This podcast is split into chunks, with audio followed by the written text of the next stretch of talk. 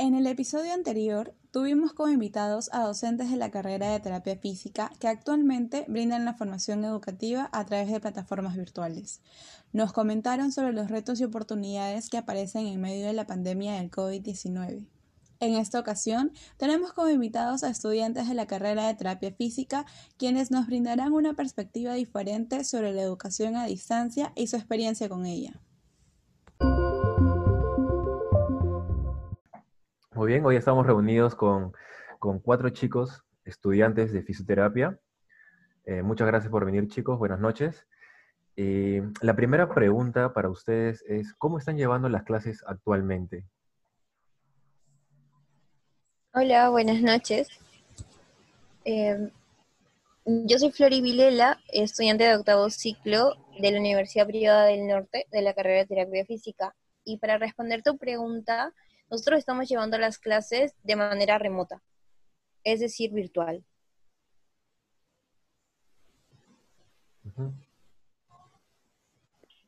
Eh, buenas tardes. Eh, mi nombre es Marjorie Cruz Rodríguez, estoy cursando el octavo ciclo en la Universidad Peruana Cayetano Heredia. Bueno, eh, de la misma forma que mi compañera, se están realizando las clases de manera virtual por la misma situación que ya conocemos. Buenas noches, mi nombre es Margarita Carranza, eh, curso el séptimo ciclo en la Universidad Católica Sede Sapi. Eh, bueno, ahora ah, por la coyuntura nos hace ajustarnos a una realidad diferente y mi adaptación a ese nuevo sistema ha sido satisfactorio, el sistema de enseñanza remota. Considero que estos métodos interactivos y las herramientas utilizadas que están siendo usadas por los, por los docentes están siendo bastante eficientes en el aprendizaje del, universitario.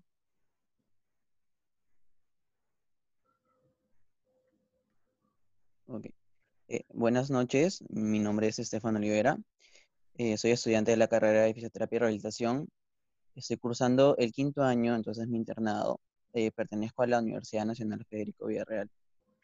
Actualmente no estamos llevando ningún tipo de, clases por la coyuntura que está pasando, así que eh, no tengo ninguna plataforma, ningún contacto con eh, la universidad.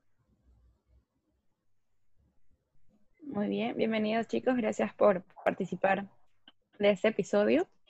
Ahora eh, ya escuchamos que la mayoría está recibiendo clases virtuales y lamentablemente Estefano que está internado no está pudiendo continuar con esta, con esta etapa de su formación. Eh, vamos a dividir esas preguntas, esta pregunta en las personas que están llevando clases virtuales para que nos digan cómo se sienten eh, con esta metodología de enseñanza. Creo que Margarita ya nos comentó un poquito que lo está llevando bien y Estefano, tal vez que nos comentes eh, qué respuesta has podido tener de las autoridades o en todo caso si es que se están trabajando en una segunda opción. ¿sí?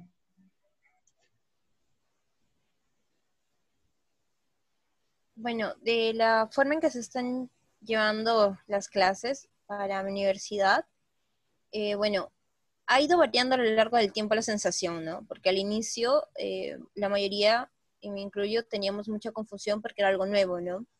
Era una forma diferente en algunos casos porque mi universidad sí nos hace llevar algunos cursos virtuales, pero virtuales significa de que no tenemos como que las clases en vivo, ¿ya?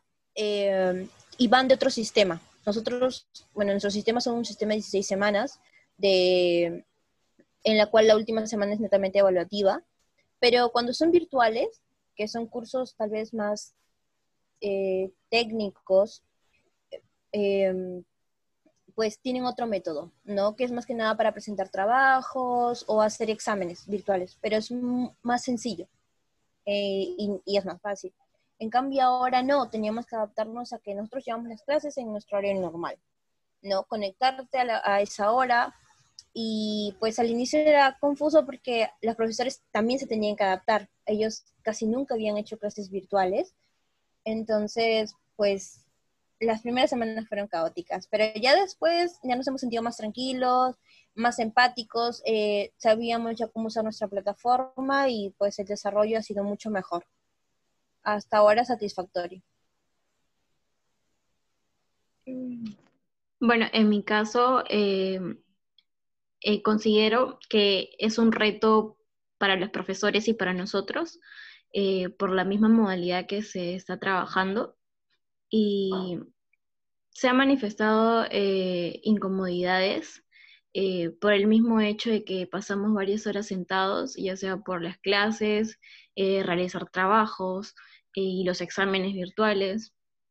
Y bueno, de eso también va a generar ciertos sentimientos, emociones que pueden contribuir en su estado de ánimo, puede ser la ansiedad, tal vez este, alguna frustración, em,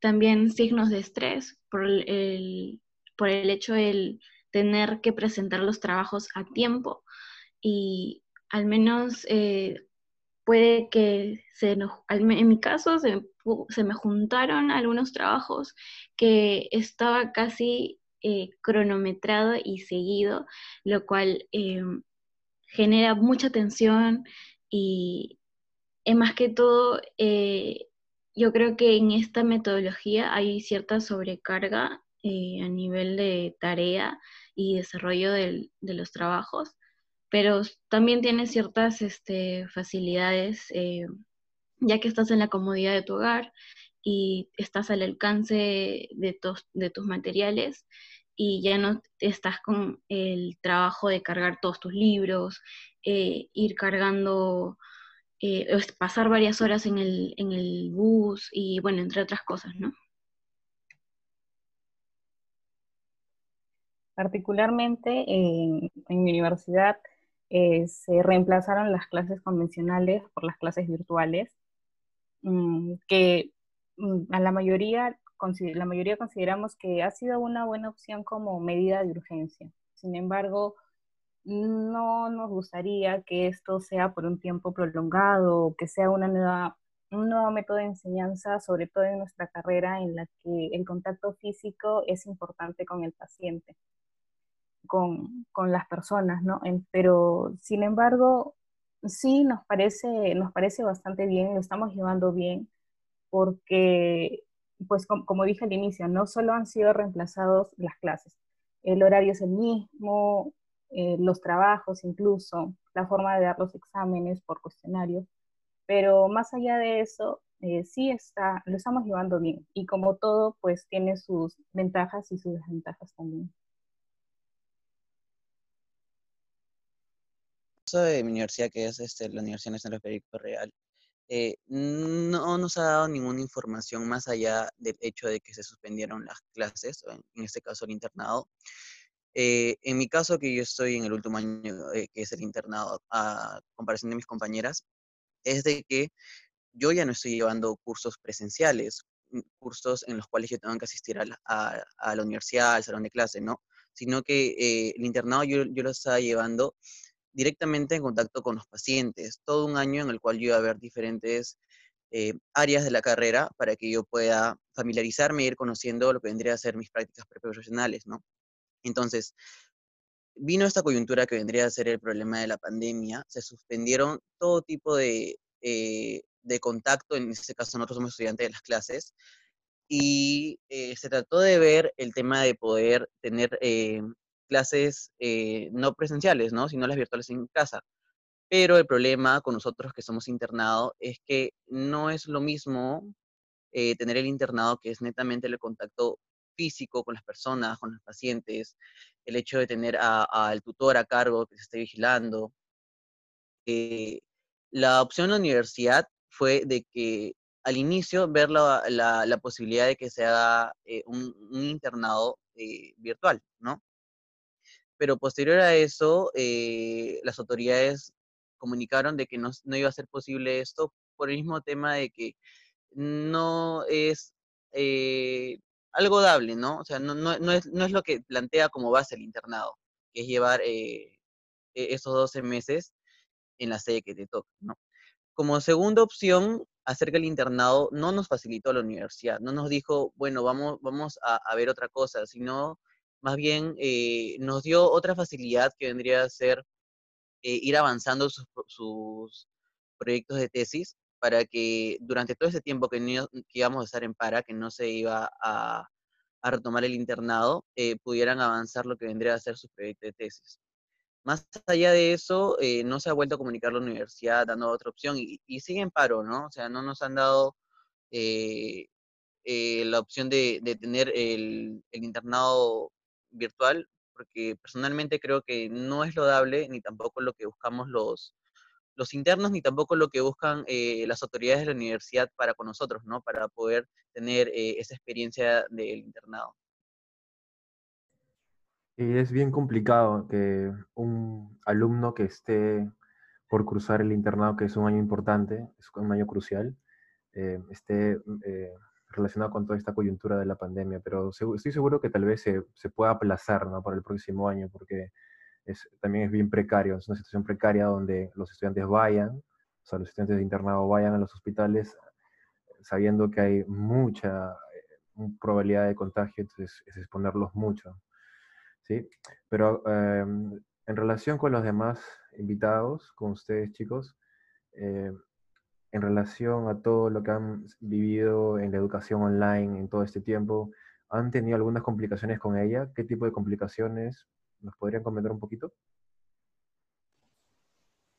Sí, claro. En mi caso, eh, creo que la mayor complicación que ha sido es el tema de la conectividad, que es por el Internet, ya que todos no tenemos un mismo ancho de banda y también es por el, lugar donde vivimos, eh, eh, el tipo de banda, si quisiéramos ponernos el super Internet, por el lugar donde vivimos, pues no lo va a coger. Entonces, al no poder tener un buen ancho de banda o al que la red por, por el lugar donde vivimos no sea tan buena, pues no va a soportar a veces los videos que los profesores transmiten y que también muchas personas estén conectadas a la vez. Entonces, eso hace que a veces pues no escuchemos el audio, que se entrecorte lo que dice el profesor, que no, que no se nos escucha a nosotros, o que en fin, la plataforma a veces nos bote. Estás entrando dos, tres minutos y para afuera. Y hasta que vuelvas a entrar, es, es todo un problema, la verdad. Eh, y que bueno, a veces te pierdes algo muy interesante. Ventaja tal vez que está grabado, pero a veces pues te pierdes segundos que realmente son valiosos. Eso en realidad es lo, la mayor dificultad que hemos tenido hasta ahora. Bueno, en caso de Cayetano, eh, y bueno, netamente en mi ciclo, que es octavo, eh, tenemos cursos teóricos prácticos que tienen mayor enfoque y valor lo que es la aplicación. Por lo tanto, esa, ese, hay un límite, nos limita a poder eh, practicar las técnicas, lo que es la praxia y tener un buen manejo del paciente en vivo y directo, ¿no? Se podría decir, porque es totalmente diferente tener una clase práctica o parecida a una práctica de forma virtual.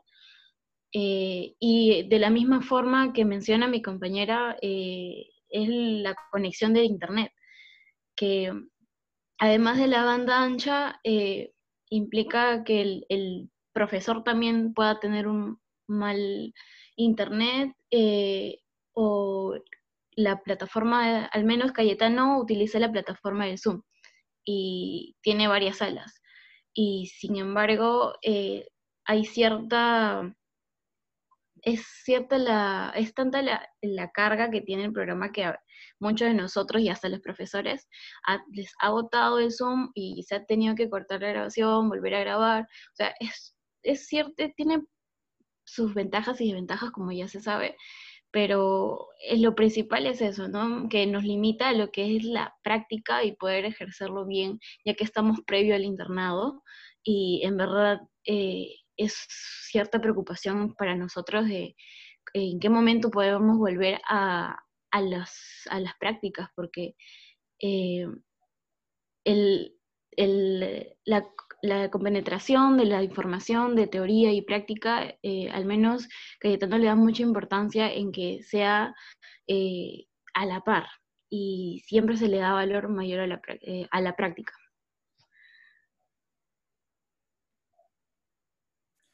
Complicaciones sí hemos tenido, una de ellas, como ya había mencionado, que es la condición de la conectividad que es precaria y eso nos juega, un, juega en contra en realidad, ¿no? Además que hay saturación de las plataformas, la deficiencia del servidor que usamos, y esto nos conlleva a una interrupción de las clases.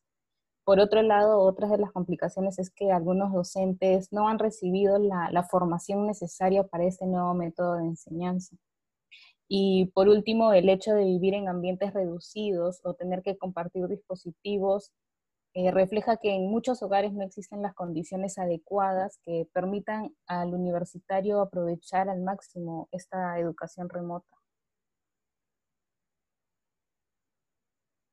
Así como sabemos que esta metodología de enseñanza tiene sus complicaciones, quisiera que profundicemos un poquito más en los beneficios que encuentran. Ya han mencionado algunos, pero tal vez nos puedan mencionar unos más ahora.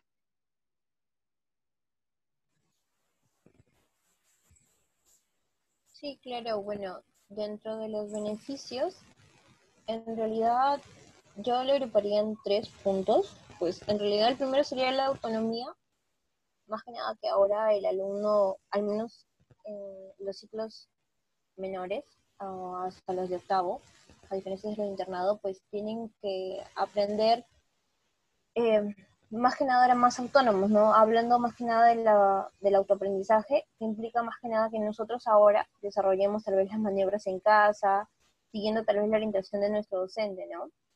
A través del material expuesto y de las clases grabadas.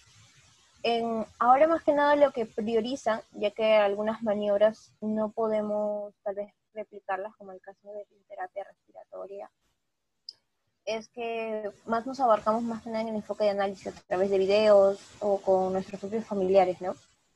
Con lo que podamos tener a la mano en realidad, ¿no? Y desarrollar esa evaluación, diagnóstico y el posible tratamiento de acuerdo a las causas que encontramos, ¿no? También otra, lo bueno, lo que nos trae es desarrollar la responsabilidad, ¿no? De cada uno, porque cada quien ahora es independiente de conectarse o no a las clases porque ahora nosotros nadie nos, bueno, mejor dicho, nos consideran asistencias. Por el mismo tema de la conectividad que ya hablábamos, ¿no? Entonces, si tú quieres, en realidad te conectas. Si no, no te conectas, porque como muchos dicen, todo está grabado y bueno, esa es su libre elección, ¿no? Y tal vez uno de los puntos ahora que estamos desarrollando más es la atención al paciente. Nosotros estamos teniendo en algunos cursos que se han podido virtualizar de cierta forma la parte práctica mediante la telerehabilitación. Algunos centros de prácticas que nosotros tenemos, nuestros licenciados ahorita están comenzando desde hace una semana en realidad a atender al paciente a través del virtual, ¿no? En algunos casos estamos utilizando la plataforma Zoom con el paciente, entonces nos permiten a nosotros también enlazarnos eh, y así también ser partícipes de esta forma de atención, ¿no? Y, y de cierta manera también interactuar con el paciente y ver qué es lo que uno puede hacer mediante la telerehabilitación, ¿no? Estando lejos, ¿qué es lo que tú puedes hacer por el paciente? Eso en sí. Considero que considero que el, viaje de casa a la universidad es tiempo invertido para poder estudiar. Eh, si bien mi compañera también eh, mencionó sobre los valores, y creo que es importante rescatar eh, la responsabilidad y la honestidad, ya que mediante esta modalidad muchos estudiantes pueden tener todo a la mano a la hora de su examen y creo que de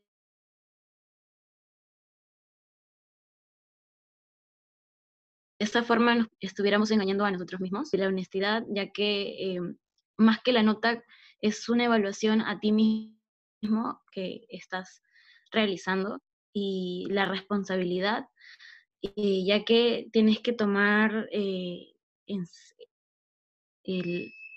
la iniciativa de poder seguir eh, con, las actividades propuestas y tu capacidad de organización, ya que por las diferentes tareas o actividades que te puedan proponer la universidad y los profesores, em, tener un control de lo que se vaya a realizar.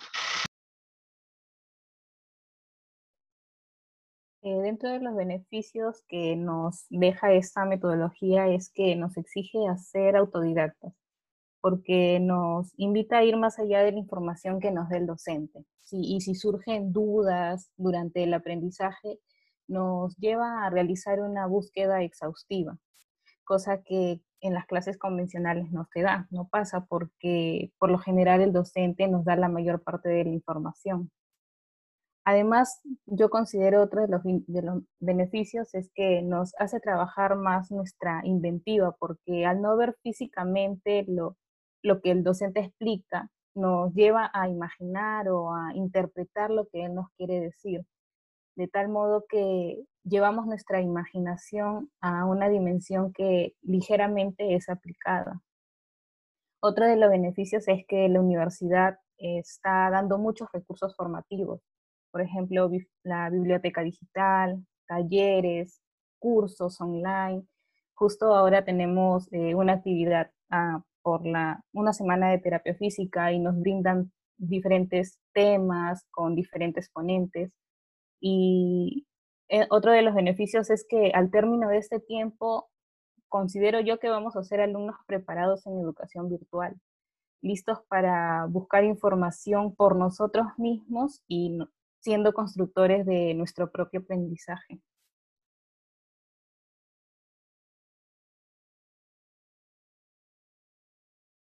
Mediante toda esta situación eh, que están viviendo, en la educación online, que es prácticamente nueva ya en, la carrera de terapia física, eh, ¿tienen alguna preocupación sobre su formación a futuro? Mm, bueno, sí como ya algunos de mis compañeros han mencionado, em, ahorita lo que nos está limitando bastante es la parte práctica. ¿no? Eh, si bien es cierto, es, mis profesores están viendo la forma, en realidad, de, que podamos entrenar nuestras habilidades manuales, pues a veces quedan dudas, ¿no? Que a pesar de, de la interacción o del feedback que nos pueden dar, uno no tiene la certeza al 100% de que si lo que él está viendo mediante la cámara eh, puede realmente verificarte que sí, que la posición de, tus manos están adecuadamente, si tal vez la presión que están haciendo es adecuada, ¿no? Entonces como que te deja esa duda, a pesar de todo, de que si lo que estás haciendo está 100% correcto, ¿no? Entonces, si es que tal vez lo vas a ejecutar mal después, podrías lastimar al paciente, que es lo que menos queremos, ¿no? Em, la preocupación sobre mi formación es similar a la de mi compañera, por lo que la praxia en los pacientes es fundamental, ya que se busca el beneficio y su recuperación de nuestros pacientes y futuros pacientes. Em, ya que la metodología virtual eh, no es nada similar a lo que se tenía anteriormente, que es lo presencial. Las tomas y contratomas que se utiliza en, cada, en cada sesión, eh, considero que tal vez las, las fotografías o el material virtual que se consigue en Internet es el método más eh, ha llegado a todos nosotros. Eh, puede ser una ayuda más que visual, pero no, no física, al poder, al ejecutar eh, cada, cada actividad.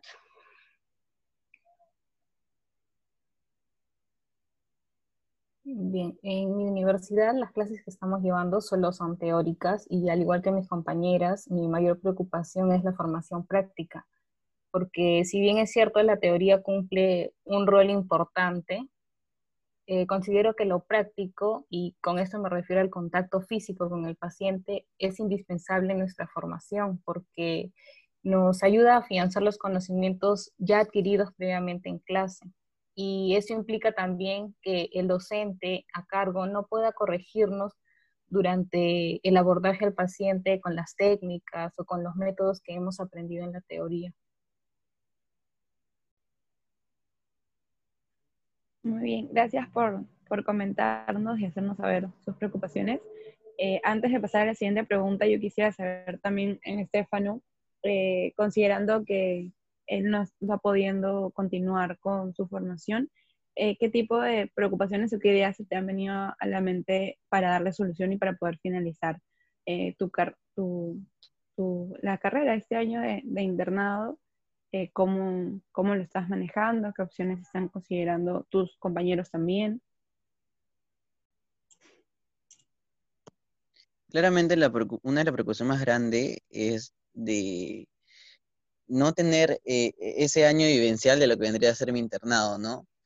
Sé que todo el tema de la pandemia, el coronavirus que está pasando, no solamente acá, sino en todo el mundo, es de que ha hecho, más que todos nosotros que somos internos, yo me refiero a, todos los que están cursando el internado, de estar en para, porque eh, actualmente, o sea, acá en Perú no contamos con eh, la facilidad para que nos estén facilitando lo que vendría a ser los EPPs para eh, ni siquiera para los eh, trabajadores que vendrían a ser los fisioterapeutas, médicos, este, enfermeros de los hospitales o centros privados, mucho menos van a tener para, los internos, ¿no? Entonces, mi mayor preocupación ahora es eh, no poder tener todo ese año vivencial de lo que vendría a ser mi internado.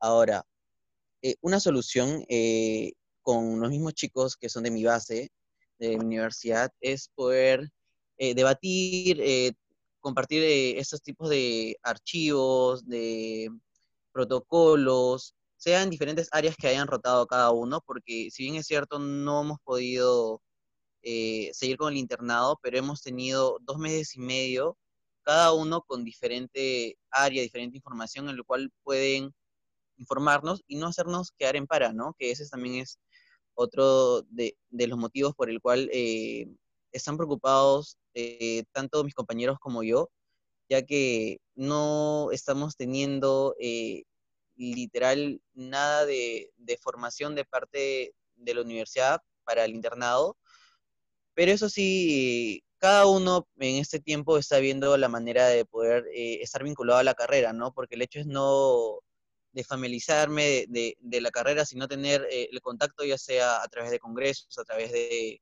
de cursos, a través de, grupos eh, estudiantiles para poder tener ese intercambio de información, ¿no? Entonces, mi mayor, mi mayor preocupación ahora es, este, bueno, no culminar el internado porque no me dan mm, la información de vida o, una segunda opción para poder terminarla. Eh, y esto, ¿no? Básicamente. Bien, gracias.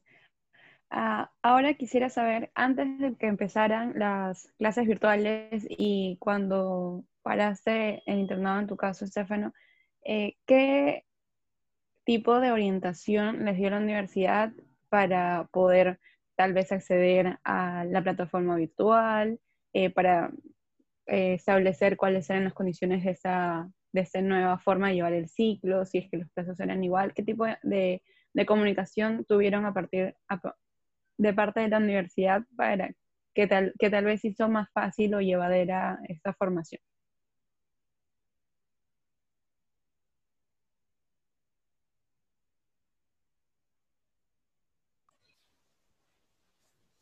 Bueno, en nuestro caso, em, nuestra directora de carrera sí se comunicó con nosotros mm, para explicarnos un poco cómo iba a ser esta metodología. En principio nosotros no íbamos a llevar las clases eh, prácticas que teníamos que es en, los hospitales, en las sedes que nos toca, de diferentes cursos. Eh, pero después dijeron de que sí, de que las íbamos a llevar a través de la telerehabilitación en algunos cursos y en otros cursos que en realidad eran de cierta forma virtualizables porque eran tal vez medianamente teóricos, no, no habría mucha intervención en sí. Pero igual eso, eso generó muchas dudas e incomodidades porque no es lo mismo tal vez hacerlo en contacto con otra persona, ¿no?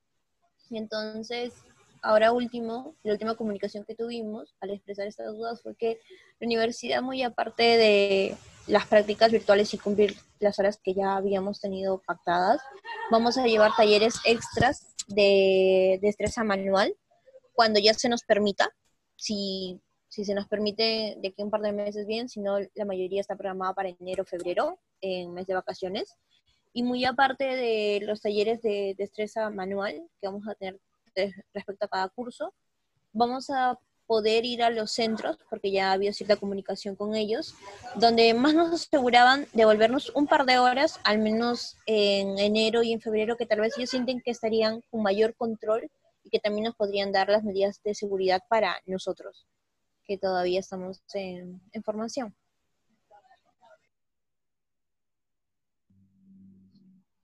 En caso de Cayetano, al inicio, eh, como ya sabemos, eh, supuestamente iba a ser hasta el 31 de marzo y al, eh, inicio era así, las clases se iban a parar hasta esa fecha, pero luego de la extensión eh, hubo, hubo poca información de parte de la universidad, ya que la mayoría de mis compañeros, y me incluyo, eh, estábamos preocupados por las clases prácticas, si se iba a realizar o no se iba a realizar, o qué metodología iban a adoptar, ya que eh, por toda la situación que se, se, se, vivía en esos momentos, se sabía de que no iba a ser un mes más, sino eh, iban a ser varios meses, así como estamos ahora hasta el mes de junio.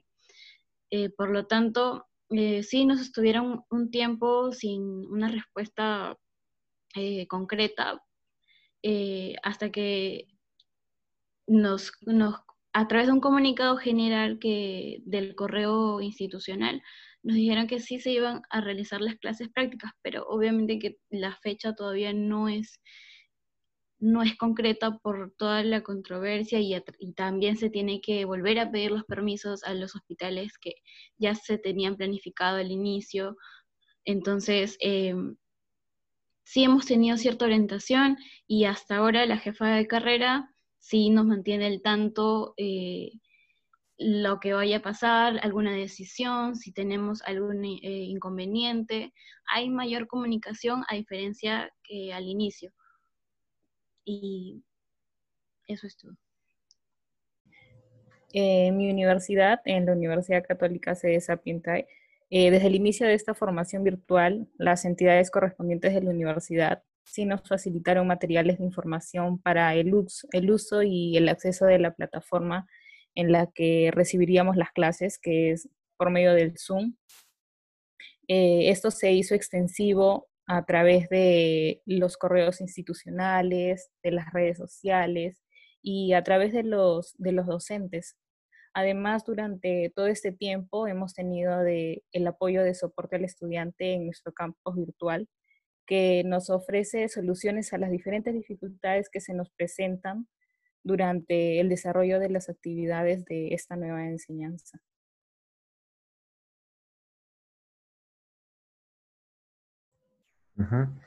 Y debido a toda esta coyuntura de la pandemia, el trabajo de los médicos, eh, el trabajo de todos los profesionales de salud abarcando y dando todo en sí para poder mejorar esta situación.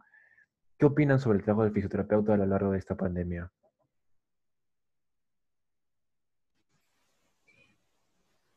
Bueno, eh, bueno, sobre el trabajo de los fisioterapeutas respiratorios, eh, en principal, ¿no? Han ayudado a manejar las alteraciones físicas de esta enfermedad y dan calidad de vida al paciente. Además, disminuyen el tiempo de estancia en UCI y el paciente eh, tampoco tiene que pasar mucho tiempo con el ventilador mecánico y si, bueno, tiene que estar conectado a este, pues disminuye su tiempo. También eh, vemos la implementación ahora de la telerehabilitación, que tal vez hubiera demorado más tiempo en hacerse porque ya existían ciertas ideas o pequeños pilotos eh, pero al final nunca se terminaba de concretar, ¿no? Esto a futuro, si es que mantenemos este medio tal vez, eh, permitirá acceder a tal vez a poblaciones que de repente no pueden desplazarse por diversos motivos y, o por temas tal vez económicos eh, a otros lugares y así tal vez tener un contacto con un profesional preparado para que así lo pueda orientar, ¿no? Y en realidad, en, en diversas formas, los fisioterapeutas de todas las especialidades han visto la manera de cuidar a sus pacientes de una u otra forma, ¿no? Para que ellos estén mejor, um, a veces de lejos, y algunos que ya tienen la posibilidad, pues, de tener en contacto con ellos, pues, ir a, a realizar la fisioterapia con todas las medidas de seguridad posibles, ¿no?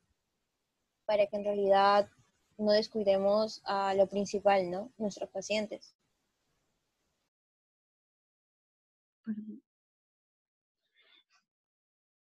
El trabajo del fisioterapeuta a lo largo de la pandemia ha sido vital, ya que eh, el mismo virus y su clínica abarca las vías respiratorias, por lo tanto, eh, la fisioterapia respiratoria eh, se, ha visto muy, muy, muy importante en el equipo multidisciplinario y su labor eh, y sus funciones que realiza dentro del campo, eh, valorando el, las valorando al paciente, su movilidad, la musculatura, todo lo que es fundamental para la recuperación del paciente. Y creo que eh, todo este trabajo, la población ha sido partícipe y ha vivido el, la importancia que, se tiene de nuestra profesión. Eh, es evidente que ante la presencia de esta, de, esta pandemia, muchos centros de fisioterapia tuvieron que cambiar su forma de trabajar. Sin embargo, es importante rescatar el trabajo ejercido principalmente de la fisioterapia cardiorrespiratoria, que sabemos que se centra básicamente en el tratamiento de afecciones respiratorias con el objetivo de alcanzar la recuperación física del paciente tras esta enfermedad. Por otro lado, sabemos también que uno de los campos de acción de la fisioterapia es a nivel de prevención, donde promovemos la actividad física en casa durante este tiempo de confinamiento, desde realizar un estiramiento o un cambio de postura mientras estábamos sentados recibiendo clase o haciendo el teletrabajo, hasta tener una rutina de ejercicio aplicada en niños, jóvenes, en adultos e incluso en adultos mayores, favoreciendo a un mejor estado físico.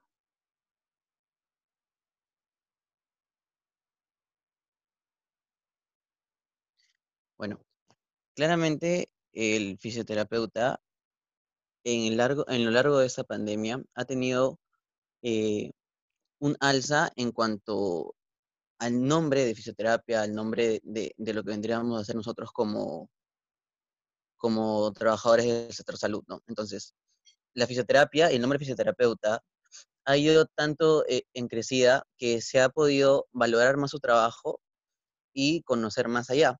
No solo por eh, todo el tema del coronavirus y, y ahora centrándonos netamente en los fisioterapeutas cardiorrespiratorios, sino que más allá de todo esto hay que ser eh, realistas, que en la actualidad no solo estamos viendo el tema eh, de las alteraciones cardiorrespiratorias, que vendría a ser eh, la alteración por el virus, ¿no? sino que también ha habido mucha para en cuanto a la rehabilitación en pacientes adultos, en pacientes niños, en pacientes neurológicos. Entonces, si bien es cierto, el, terapeuta eh, cardiorrespiratorio ha tenido un alza en cuanto al conocimiento sobre su trabajo, que vendría a ser acá muy importante porque el terapeuta eh, se encarga de la reactivación de estos pacientes post a la etapa de la, infección, ¿no? Entonces vamos a ver acá eh, un gran avance en cuanto a pacientes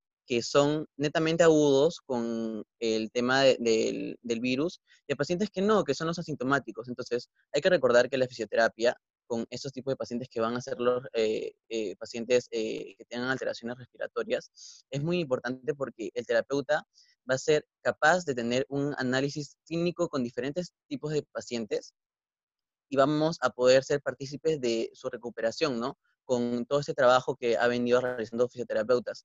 Eh, no, no, solo ver al paciente eh, como una, una, complicación en general, sino que vamos a hacer eh, principales pilares para que estos pacientes salgan de, de esta situación que es la afección del coronavirus. Por otro lado, también vamos a ver una alza del trabajo del fisioterapeuta con los sectores que no son la alteración de pacientes con afección de, por el virus, ¿no? sino que pacientes adultos, pacientes niños, pacientes con otras afecciones neurológicas, que aquí los terapeutas también tienen un trabajo muy fundamental, porque nos hemos dado cuenta que a raíz de esta pandemia ha habido mucha para, ha habido mucha para en el contacto que nosotros tenemos. Entonces, se ha afianzado más el hecho de poder buscar alternativas, sea por el teletrabajo, sea por eh, información a través de, de, las redes sociales, por la televisión. Entonces, vemos que la fisioterapia es fundamental en el día a día, ¿no? Porque nosotros somos parte de la recuperación del día a día del paciente.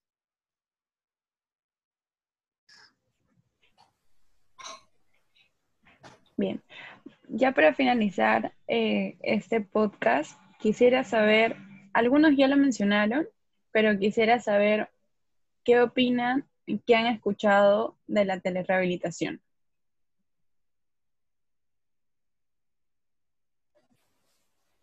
Bueno, eh, yo ya lo he comentado antes, eh, bueno, he podido presenciar telerehabilitación eh, por las prácticas que tengo.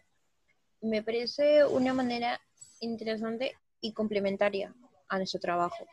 Eh, si bien es cierto, no digo que ella deba excluir la fisioterapia como tal, como la conocemos, pero sí me parece una buena forma de asesorar al, al paciente o al cuidador del paciente. Por ejemplo, en mi caso, tuvimos eh, la práctica con telerehabilitación sobre afecciones pediátricas, ¿no?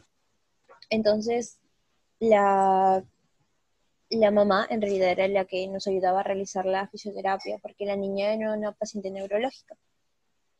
Entonces, ella nos veía a nosotros a través de la, de la cámara y nosotros a ella. Entonces, eh, era buscar, era también un desafío porque era buscar la estrategia de cómo ganar su atención.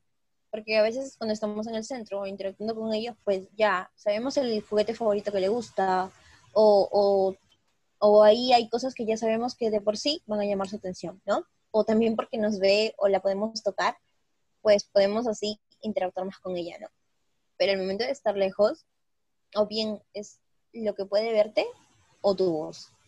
Entonces es también buscar tener un tono adecuado, eh, si tienes que cantar, cantarles también ahí, eh, modular también tu tono de voz, si lo vas a agudizar, lo vas a bajar, dependiendo, para buscar su atención, ¿no? Y así también interactuar con ella, ¿no? Buscar también las palabras adecuadas de cómo le vas a hablar al familiar, porque ellos mm, a veces, si somos muy técnicos, no nos van a entender de por sí ya es un desafío cuando lo hacemos frente a frente, porque le decimos, bueno, obsérveme, tal vez esto lo va a repetir en casa, suficiente, pero de lejos, ah, ¿cómo le vamos a decir a cierta zona, no? Nosotros a veces somos muy técnicos entre nosotros, pero al paciente, ¿cómo le dices? Eh, y también, eh, ¿cómo le ayudas, no? En mi caso, para mí fue gratificante, ¿no? Porque estábamos viendo la acción de que le estaba dando eh, las vitaminas, que es algo líquido pero un poco espeso, entonces la mamá en realidad no tenía una buena postura para hacerlo, ¿no? Entonces pudimos intervenir para que pueda hacerlo y así evitar una posible aspiración, ¿no? Y también dentro del desarrollo de la fisioterapia, pues de cierta forma ayudar a mejorar ciertos patrones para que posterior pues nos pueda ayudar un poco más, ¿no? Ya que ellos habían estado o se les había dejado en para casi dos meses y recién ahora se está retomando todos, bueno, en el centro de ella todos los tipos de rehabilitaciones, ¿no? Porque llevaba diferentes series de, de rehabilitación, ¿no? Bueno, eso por mi parte.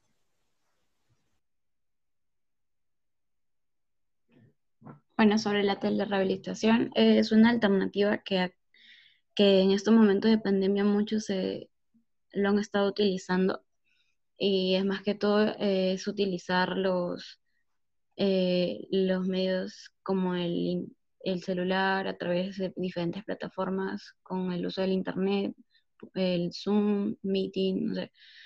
Eh, y como bien mencionó mi compañera, es este es poder saber dar las indicaciones al cuidador o a la persona a cargo que va a realizar las maniobras, eh, ya que eh, las manos de esa persona vienen a ser tus manos, pero de forma virtual, y las indicaciones que realizas es sumamente importante porque tú, eh, tú estás indicando los movimientos y la, y la información que llega al receptor tiene que ser eh, lo más práctica y sencilla, sencilla para poder, eh, para que lo pueda realizar y tener una, buena respuesta con las indicaciones que, que has brindado.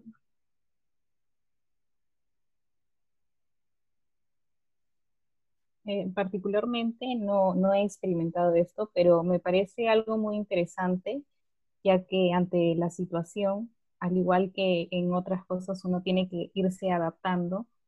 el hecho de llevar esto de manera virtual es muy, muy importante, porque no solo se trabaja la rehabilitación propiamente dicho, sino también a modo de prevención, donde el paciente y los familiares en contacto con, el terapeuta eh, son, son un equipo, trabajan en conjunto.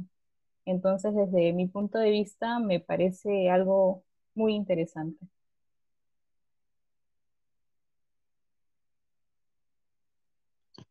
En mi opinión, la teleterapia eh, no, es, no es una alternativa que ha salido a brote recién ahora por el, tema de la pandemia, ¿no? Sino que ha sido una alternativa que ha salido ya incluso antes, sino que ha sido llevada por muy pocos eh, terapeutas o incluso con pacientes que quizás en muchas situaciones no podían acudir a los centros de, rehabilitación o sino a los hospitales, ¿no? Ahora, eh, me parece muy muy buena alternativa para eh, la situación en la que estamos viviendo. ¿Por qué? Porque nos hace mantener esa relación eh, terapeuta-paciente, ¿no? En esos casos, eh, la teleterapia es muy importante porque no es lo mismo mandar un mensaje de WhatsApp o mandar este, un archivo o, o unas fotos para que los pacientes puedan observar y puedan guiarse para que puedan tener su rutina, ¿no? en cambio, la teleterapia es una conexión directa en, la cual eh, los pacientes pueden observar al terapeuta, escuchar su voz, eh, ver las indicaciones. Entonces, eh, por otro lado, también es muy importante porque nos hace llegar a diferentes pacientes, ¿no? Sea en, en este caso adulto mayor, niños, jóvenes. Entonces, en cuanto a niños, se puede trabajar con, el familiar, como ya, comentaron anteriormente, eh, sí es un poco difícil o un poco tedioso porque eh, no se tiene la implementación de, los juguetes o de un libro o, de otro material para que pueda llamar la atención, ¿no? Pero para este caso nos tenemos que adaptar y podemos utilizar mm, diferentes, diferentes cosas, ya sea nuestra voz, eh, una canción. Con adultos mayores sí es también un poco tedioso, pero en, eso, en eso, de eso se trata, ¿no? La teleterapia, de buscar y adaptarnos para poder hacer llegar al paciente, en este caso, que cuente con un familiar en el cual eh, pueda eh, hacerle llegar la información como se debe, ¿no? Entonces, mm, me parece una alternativa que ha, venido muy bien en, esta situación que es la pandemia y nos facilita al terapeuta a mantener esa continuidad con el paciente para poder eh, eh, mantener eh, la, terapia, ¿no? Y priorizar el tema de su recuperación. También, como ya se recalcó, lo podemos utilizar por tema de prevención para muchos pacientes que están preocupados por el hecho de mantenerse eh, no activos, sino una vida sedentaria. Entonces, ahí se trabaja muy bien el tema de, la prevención mediante la fisioterapia, ¿no? Entonces, es una genial idea que, o una genial alternativa que ha venido a darse en esta situación. Qué gusto conocer sus apreciaciones sobre esta nueva metodología y que algunos ya estén teniendo experiencias con ella, porque como lo han mencionado, es una estrategia que se viene implementando recientemente en el Perú. Eh, tiene mucha historia en otros países, ya tiene evidencia de que funciona bien. Entonces, qué bueno que ya lo estén considerando como una opción y vayan acercándose al tema. Bueno, queremos agradecerles, Rodrigo y yo, por su participación el día de hoy. Eh, ha sido muy interesante conversar con ustedes. Quiero que sepan eh, que los, los, felicitamos por llevar eh, su formación en medio de, de, esta coyuntura que puede ser muy difícil y que puede ser muy diferente para cada uno de ustedes y que estén buscando aprovecharlo al máximo y resaltando los valores que han mencionado como la responsabilidad y la honestidad porque al final de cuentas el beneficio de esta formación va a ser para los pacientes y va a depender de ustedes que ese beneficio llegue o no. Así que muchas gracias y nada, espero tenerlos por acá en otro momento y poder conversar de otros temas más adelante. Muchas gracias a ustedes chicos por hacernos partícipe de esa reunión, de verdad que eh, como vuelvo a repetir, esta, este tipo de reuniones nos saca de, rutina, pero nos hace mantener eh, e, ese contacto con personas que comparten lo mismo que nosotros, ¿no? Que es la fisioterapia en sí, hacernos conocer de temas de que quizás eh, no sabemos, en, en, este caso, por ejemplo, de poder compartir esta información de lo que es, cómo, estamos cómo está llevando a cada universidad el hecho de, de las clases este, virtuales o el hecho del año académico, ¿no?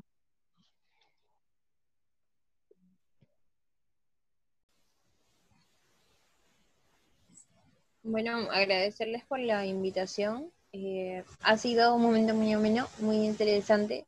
Aprender de, estando todos en el mismo lugar, por así decirlo, eh, cómo los enfoques que tienen cada universidad, entender que tal vez no somos los únicos que sienten las dificultades y que bueno, que tenemos opciones diferentes de poder interactuar y tal vez así consultarnos entre nosotros, ¿no? ¿Tú has visto esto? ¿A ti te enseñaron esto? Eh, ¿Me podrías ayudar o me podrías complementar esta parte? Yo creo que es importante la interacción entre universidades, porque así podemos sumar un poco de lo que todos sabemos y así crear algo mucho mejor y mucho más grande, ¿no? En favor de nosotros y de nuestros pacientes. Sí, yo también agradezco la invitación. Este tiempo ha sido muy enriquecedor saber cómo están llevando sus clases virtuales las otras universidades, saber que todos estamos compartiendo lo mismo y con el único fin que tenemos que es el beneficio o la prioridad que son nuestros pacientes.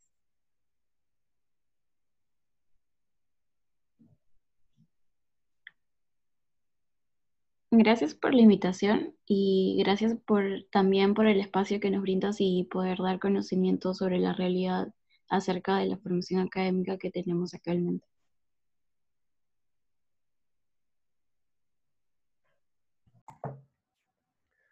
Muchas gracias chicos por participar en este podcast. Queremos expresarles nuestro más sincero apoyo. Los motivamos también a que participen y se relacionen con más estudiantes para poder intercambiar experiencias y fortalecer la carrera de fisioterapia. Esperemos que todos ustedes hayan disfrutado de este episodio. No se olviden que pueden seguirnos en nuestras redes sociales de Instagram, Twitter y YouTube. Con nosotros será hasta la próxima oportunidad.